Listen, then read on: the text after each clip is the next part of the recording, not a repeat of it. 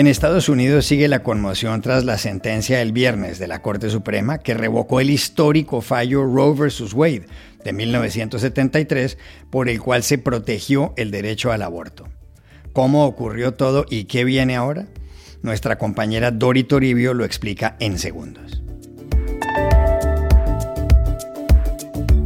Hoy se cumplen 125 días de la invasión rusa a Ucrania y mañana se instala en Madrid la cumbre de la OTAN, donde habrá anuncios importantes. ¿Qué se espera de la reunión? Iragorri, que está en la capital española, nos cuenta detalles. La victoria electoral de Gustavo Petro hace más de una semana en Colombia consolida el triunfo de la izquierda en América Latina. ¿Por qué se ha producido este fenómeno? Llamamos ayer a Bogotá al periodista de datos del diario El País de Madrid, Jorge Galindo. Hola, bienvenidos a El Washington Post. Soy Juan Carlos Iragorri, desde Madrid. Soy Dori Toribio desde mi ciudad, Valencia, en la costa mediterránea de España. Soy Jorge Espinosa, desde Bogotá. Es martes 28 de junio y esto es todo lo que usted debería saber hoy.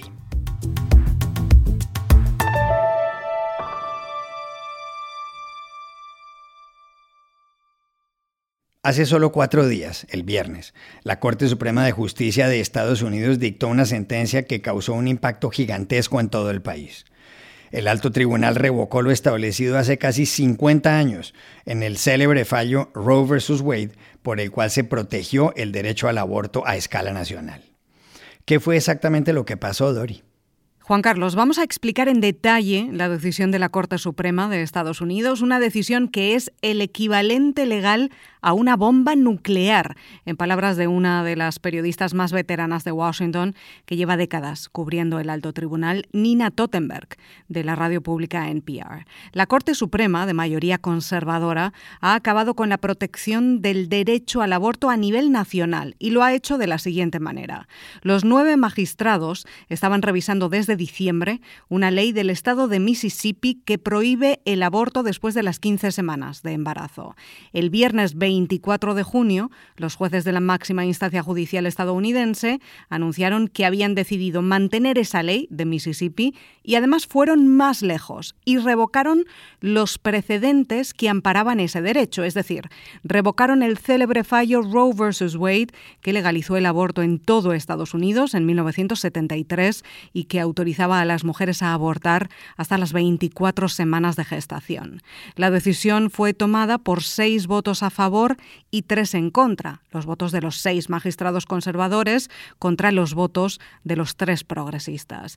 El juez Samuel Alito, el conservador encargado de redactar la sentencia, escribió que la Constitución de Estados Unidos, que data de 1787, no otorga el derecho a abortar, que el aborto no está arraigado en la historia del país, que Roe vs. Wade estaba mal planteada desde el principio y que habían decidido devolver la autoridad a los estados para regular o prohibir la interrupción del embarazo. Y esto es clave. El aborto no es ilegal en todo Estados Unidos ahora, sino que cada estado decidirá o ha decidido ya qué va a hacer. Dori, ¿y qué viene ahora? Bueno, ahora lo que está pasando es que cada estado tiene un debate abierto. El Centro para los Derechos Reproductivos, the Center for Reproductive Rights, estima que la mitad de los 50 estados, unos 25, prohibirán o restringirán mucho el aborto. Y en 13 de ellos el proceso está siendo muy rápido. Son los estados que tienen leyes gatillo o trigger laws, que son legislaciones que ya estaban preparadas para cuando llegara este momento, para de inmediato una vez derogado el fallo Roe vs. Wade, restringir al máximo el aborto. Recordemos que la decisión de la Corte Suprema no es ninguna sorpresa, porque en mayo se filtró un primer borrador con la opinión de la mayoría de los jueces conservadores que encaja con la decisión anunciada ahora. Al momento de grabar este podcast, nueve de esos trece estados gatillo ya han prohibido el aborto, entre ellos Alabama, Arkansas o Wisconsin. Otros están a punto de hacerlo, como Texas o Wyoming. Después, del otro lado, hay alrededor de una veintena de estados, más la capital, Washington, D.C., que tienen leyes para proteger el derecho al aborto o están a punto de aprobarlas. Entonces, muy probablemente, en esos estados el aborto seguirá siendo legal. Y digo probablemente porque aún hay muchas cosas en el aire. Primero, porque hay batallas judiciales a nivel estatal que empiezan ahora y segundo, porque lo que decidan los estados depende de quienes gobiernan en esos estados. Y en noviembre hay elecciones legislativas en Estados Unidos, en las que además de renovarse la Cámara de Representantes y un tercio del Senado en Washington, se elige a los gobernadores de 36 estados y otros muchos cargos locales. Dori, ¿cómo fueron las reacciones? Sí, las reacciones comenzaron minutos después de que se anunciara la decisión de la Corte Suprema. El primero en hablar fue el presidente Joe Biden, que dijo que el país ha retrocedido 150 años y que la mayoría conservadora del alto tribunal ha demostrado lo extrema que es. Biden añadió que la Corte no debe tener la última palabra, aseguró que su gobierno usará todos sus poderes legales para hacer algo, pidió después al Congreso que actúe y a los ciudadanos les dijo pueden actuar con su voto, pueden tener la última palabra. Esto no se ha terminado. But this decision must not be the final word. My administration will use all of its appropriate lawful powers, but Congress must act. And with your vote, you can act. You can have the final word. This is not over. Biden se refería así a las elecciones legislativas de noviembre, que ahora están en el núcleo de los mensajes de los demócratas, que prometen defender el derecho de la mujer a decidir en un país sin sanidad pública universal ni leyes que garanticen las bajas por maternidad o paternidad en todo el país. Mientras los republicanos plantean como objetivo que el aborto se prohíba en todos los estados, como dijo el pasado domingo el ex vicepresidente Mike Pence. El líder de la minoría republicana en el Congreso, Kevin McCarthy, aseguró el viernes que esta es una victoria del pueblo, que el derecho a la vida ha sido reivindicado, que los que no tienen voz finalmente tendrán una voz y que Estados Unidos puede ahora cumplir su principio central, que todos son creados iguales, no que nacen iguales, sino que todos son creados iguales. The right to life has been vindicated. The voiceless will finally have a. This great nation can now live up to its core principle that all are created equal, not born equal, created equal.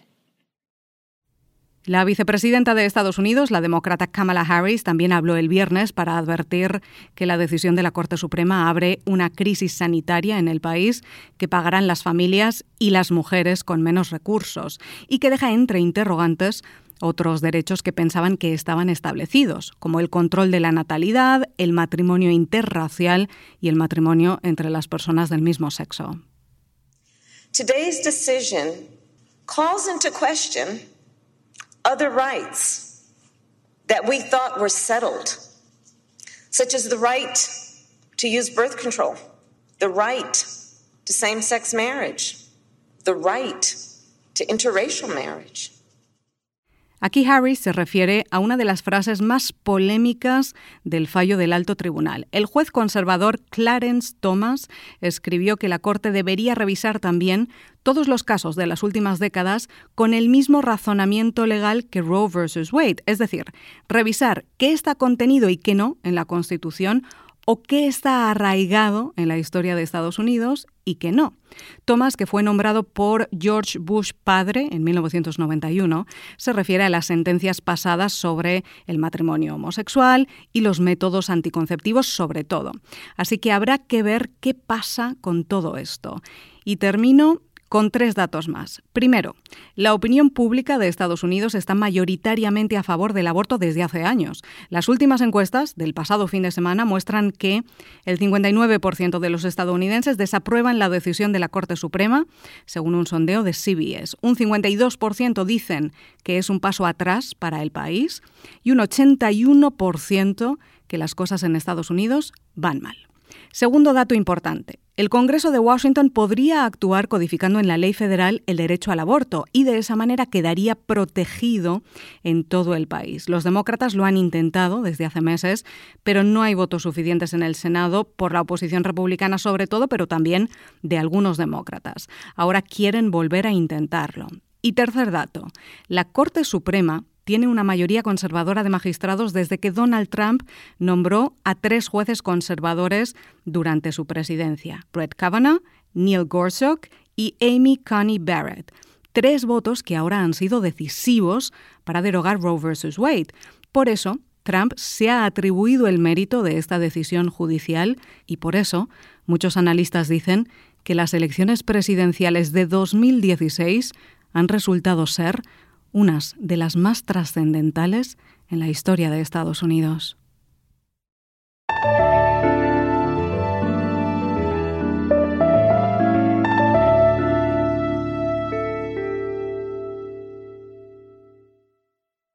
Hoy, cuando se cumplen 125 días de la invasión rusa a Ucrania, la comunidad internacional sigue plantándole cara a Vladimir Putin. Por un lado, esta mañana, en Elmau, en Alemania, terminó la cumbre del Grupo de los Siete, el G7, donde hubo anuncios importantes. Uno de esos anuncios es que los siete países más industrializados del mundo, que son Estados Unidos, el Reino Unido, Canadá, Alemania, Francia, Italia y Japón, le pondrán un precio máximo al petróleo ruso. Otro, que Washington le dará a Ucrania un mejor sistema de defensas antiaéreas. Paralelamente, el secretario general de la Organización del Tratado del Atlántico Norte, la OTAN, Jens Stoltenberg, anticipó ayer en Bruselas que ese organismo, cuya cumbre empieza mañana en Madrid, elevará a categoría de batallón sus fuerzas en el este. Stoltenberg también dijo que la fuerza de despliegue rápido de la OTAN se va a fortalecer, de modo que llegará a tener más de 300.000 efectivos. Hoy en día cuenta con 40.000. At the summit, we will strengthen our forward defences. We will enhance our battle groups in the eastern part of the alliance up to brigade levels. We will transform the NATO response force and increase the number of our high readiness forces to well over 300,000. We will also boost our ability to reinforce in crisis and conflict. Together, this constitutes the biggest overhaul of our collective defense and deterrence since the Cold War. Iragorri, usted está en Madrid. ¿Qué se espera de esta cumbre de la OTAN? Pues Espinosa, la cumbre se instala mañana y termina el viernes. Pero esta noche en el Palacio Real hay una cena que ofrece el rey Felipe VI a la treintena de jefes de Estado y de Gobierno que a esta hora, si no han llegado, están a punto de aterrizar. La lista incluye al presidente de Estados Unidos, Joe Biden, al canciller federal de Alemania, Olaf Scholz, al presidente francés, Emmanuel Macron, y al primer ministro británico, Boris Johnson. La cumbre tendrá dos aspectos muy importantes en medio de la guerra en Ucrania. El primero es que Rusia, que en un momento dado alcanzó a tener una cierta buena relación con la OTAN, será declarada una amenaza y el segundo, que se les dará la bienvenida a dos nuevos Estados miembros, Finlandia y Suecia, que abandonaron su tradicional neutralidad ante el peligro que representa actualmente Moscú. Recordemos que Suecia no participa en un conflicto bélico desde las guerras napoleónicas y que en Finlandia ha sido neutral desde la Segunda Guerra Mundial. Ahora bien, para que sean recibidas en la OTAN hay que lograr que Turquía no se oponga, por eso en las próximas horas el presidente de ese país, Recep Tayyip Erdogan, se reunirá con eh, Jens Stoltenberg y con los líderes de Finlandia y Suecia. De manera pues que esta será una cumbre transformadora, según dicen los expertos, para una alianza creada en 1949 después de la Segunda Guerra Mundial. Y un dato más, esta ciudad Madrid está blindada. Hay docenas de calles cortadas, estaciones de metro cerradas y aviones espía de la OTAN sobrevolando el centro. Tanto que en las últimas horas habló el alcalde, José Luis Martínez Almeida, y dijo esto. Por eso lo que quiero transmitiros es que es una gran oportunidad para Madrid, pero que van a ser días difíciles también para todos los que vivimos aquí. Y por eso, en la medida de lo posible, limitemos los desplazamientos. Va a ser complicadísimo poder circular, pero tengamos la paciencia de saber que estamos ante un gran reto que va a mejorar nuestra imagen de ciudad.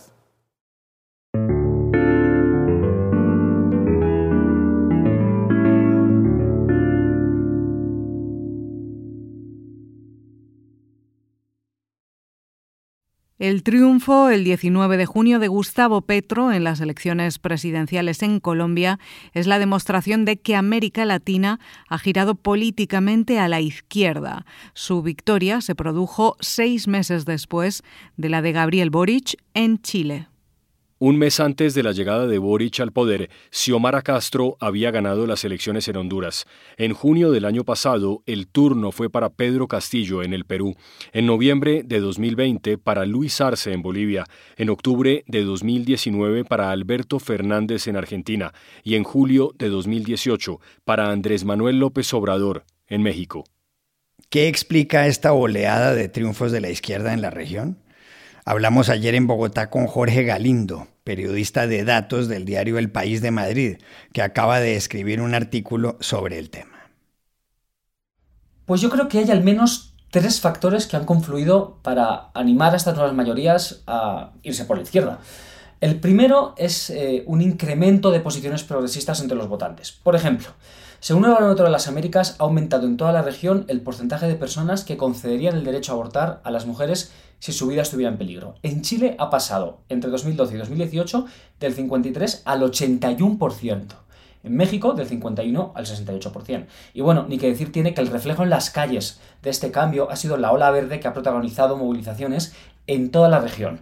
De hecho, con estas movilizaciones llegamos al que es para mí el segundo factor importante, el inicio y consolidación de una especie de megaciclo de protestas que ha servido tanto como catalizador de demandas específicas como de un espejo para que la sociedad vea reflejado su descontento general. Sí, una protesta es como un espejo al final, en la cual uno se da cuenta de que no está solo en sus demandas y en sus frustraciones. Y por coger solo un dato de un país concreto, en Bolivia el porcentaje de personas que ha pasado a salir de las calles en el último año ha subido al 17%.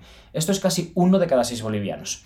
Estas demandas y frustraciones, eh, y con esto llegamos para mí al que es el tercer factor, el más fundamental quizás, se expresan a la perfección en la creciente insatisfacción con la democracia declarada eh, por las ciudadanías de América Latina en los últimos tiempos, encuesta tras encuesta y año tras año. Pero ojo, esta insatisfacción se modera, desciende incluso, allá donde ha habido eh, cambio en el poder. Hacia la izquierda pero, y esto es importante, también hacia la derecha. Es decir, en el último ciclo de cambios electorales, la izquierda ha dominado y ha podido capitalizar la insatisfacción y la petición de cambios, ¿sí? Pero esto no tiene por qué ser así. La demanda de cambio y la reconstrucción de la confianza con las democracias, con el sistema, no es patrimonio de la izquierda. Y veremos si en el próximo ciclo electoral esto se mantiene en el lado izquierdo o es la derecha la que puede capitalizar las nuevas frustraciones y las nuevas demandas.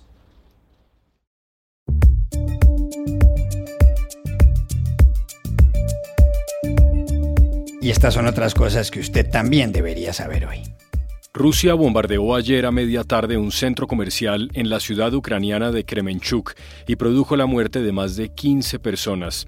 Volodymyr Zelensky, el presidente de Ucrania, manifestó su alarma ante el ataque, pues en el centro comercial se encontraban alrededor de un millar de personas. Varios expertos dicen que el bombardeo pasará a formar parte de la lista de matanzas de civiles a manos de tropas rusas, como la que ocurrió en marzo en un teatro de Mariupol, en el este del país. En Ecuador siguen las protestas contra el gobierno a pesar de que el presidente Guillermo Lasso hiciera anuncios el domingo sobre el precio de los combustibles. Lasso, que cumplió su primer año como presidente hace poco más de un mes, decretó una disminución de 10 centavos de dólar por galón, uno de los principales reclamos de las organizaciones que protagonizan las marchas. Sin embargo, la Confederación de Nacionalidades Indígenas, CONAIE, contestó que el precio debe bajar más. El gobierno ya accedió a retirar a la policía de las calles y levantar el estado de excepción. Las autoridades de Roma van a adoptar dos decisiones con respecto a las scooter o motonetas. La primera, que solo puedan tomarlas en arrendamiento adultos con documento de identidad. Y la segunda, que se reduzca el número de empresas que las alquilan. El lío es que en los últimos dos años han muerto 17 personas por estos aparatos y que mensualmente hay 15 accidentes. A principios de mes, una turista estadounidense y su novio fueron multados con 800 euros luego de que ella tirara la scooter por la escalinata de la Plaza de España, lo que produjo daños por 23.000 euros. Y aquí termina el episodio de hoy de El Washington Post, El Guapo. Por favor, cuídense mucho. Y pueden suscribirse a nuestro podcast en nuestro sitio web, elwashingtonpost.com, seguirnos en nuestra cuenta de Twitter, arroba el post, y también nos encontrarán en Facebook, buscando el Post Podcast. Chao, hasta la próxima.